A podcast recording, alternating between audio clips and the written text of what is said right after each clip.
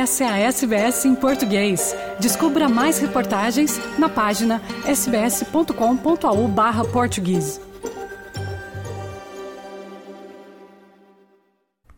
Olá, Fernando e ouvintes da SBS, viva e boas festas! Há uma marca muito reforçada neste Natal português de 2022. É a da solidariedade. O custo de vida ficou muito mais caro neste ano, que ficou sombrio pelos efeitos da guerra na Ucrânia. Os dados recolhidos pela DECO, Associação de Defesa do Consumidor, para um cabaz de 16 produtos que tipicamente estão na mesa da consoada de Natal em Portugal, indica que esse aumento dos preços dos produtos alimentares terá resultado num acréscimo de cerca de 23% na fatura do supermercado. As maiores subidas são registadas nos produtos que tipicamente são usados pelos portugueses na confecção de doces nesta época festiva. É assim que o arroz carolino, que é usado, por exemplo, para o arroz doce, é o produto que mais encareceu em termos percentuais. Subiu 79%, de uma média de 1,14 euros há um ano para agora 2,04. Tomemos como exemplo um doce que é bastante comum na noite da consoada em Portugal. Se para a confecção de rabanadas, as chamadas fritas do Natal, usasse 800 ml de leite, 100 gramas de açúcar, 6 carcaças tradicionais, 3 ovos e 500 ml de óleo, há um ano este prato custaria à volta de 3,33 euros. Agora, esse mesmo prato fica por 4,37 euros 1,04€ mais caro, ou seja, aumento de 32%. E para quem não dispensa o tradicional bacalhau com couves e batatas cozidas, saiba que também estes produtos sofreram com os níveis de inflação. Um quilo de bacalhau graúdo está mais caro à volta de 20%, 19,3% é o preço de tabela.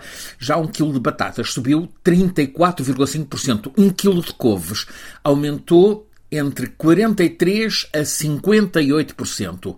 A noite, tal como o almoço de Natal, é por tradição passada em família. Desta vez, a família é tomada em sentido mais amplo, com famílias mais confortáveis a incluírem no seu convívio neste Natal quem está mais, eu usaria a expressão, mais desamparado. Há vários grupos voluntários que trocaram o Natal em casa por Natal em espaços amplos, onde possam partilhar a ceia e o almoço de Natal com quem está mais carente. Um exemplo. Os migrantes timorenses, que nestas últimas semanas, mesmo nestes últimos meses, chegaram a Portugal, Todos estão convidados para uma ceia e almoço de Natal num clube no mais popular e famoso bairro de Lisboa, o de Alfama. O Grupo Esportivo Adicense, em Alfama, acolhe neste fim de semana de Natal toda a comunidade timorense que queira a refeição para todos. Refeição e também afeto. A iniciativa é liderada por duas pessoas que têm sido incansáveis nessa tarefa de liderar, nestes últimos meses, o apoio concreto a estes timorenses recém-chegados a Portugal. Refiro-me a Mariana Cordeiro e a Tânia Betancourt Correia. Tânia, arquiteta com percurso de uma dúzia de anos em Timor e que conserva o forte afeto pelo povo de Timor, é tratada por estes timorenses como Mãe Tânia. Tânia e Mariana têm liderado o apoio em roupas, em comida, a cuidar alojamento, também passes para deslocações e possibilidades de posto de trabalho, para além de diligências junto de entidades do Estado. Neste fim de semana de Natal, organizam esta celebração natalícia aberta a todos os timorenses no Adicense, em Alfama.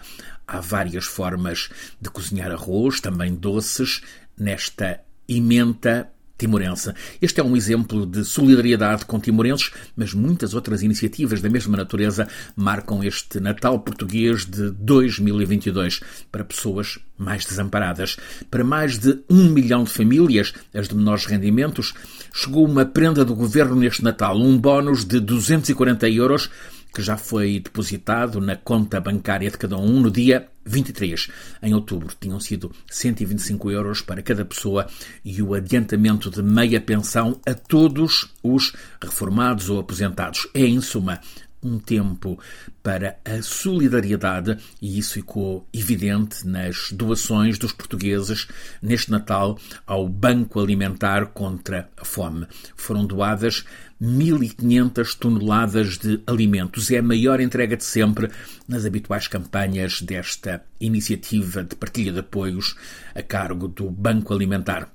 Dentro desse mesmo espírito, Rita Valadas, que é a presidente da Caritas Portuguesa, reuniu-se neste 24 de dezembro, véspera de Natal, com o presidente português, com Marcelo Rebelo de Sousa, encontro no Palácio de Belém, para, lhe, para um gesto simbólico, para lhe entregar uma vela solene da Caritas, na cerimónia, Marcelo notou que a paz é inseparável da justiça, do desenvolvimento, da igualdade, da liberdade e de condições económicas e sociais de vida e que é construída todos os dias na nossa rua, no nosso bairro, na nossa aldeia. O chefe de Estado português apelidou estes últimos três anos de muito maus. 2020 e 2021, com o mundo abraços com a pandemia, Portugal também, que agravou desigualdades e congelou a vida das pessoas.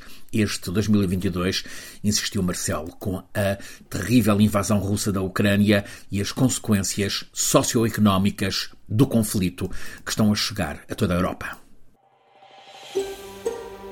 Quer ouvir mais notícias como essa? Ouça na Apple Podcasts, no Google Podcasts, no Spotify ou em qualquer leitor de podcasts.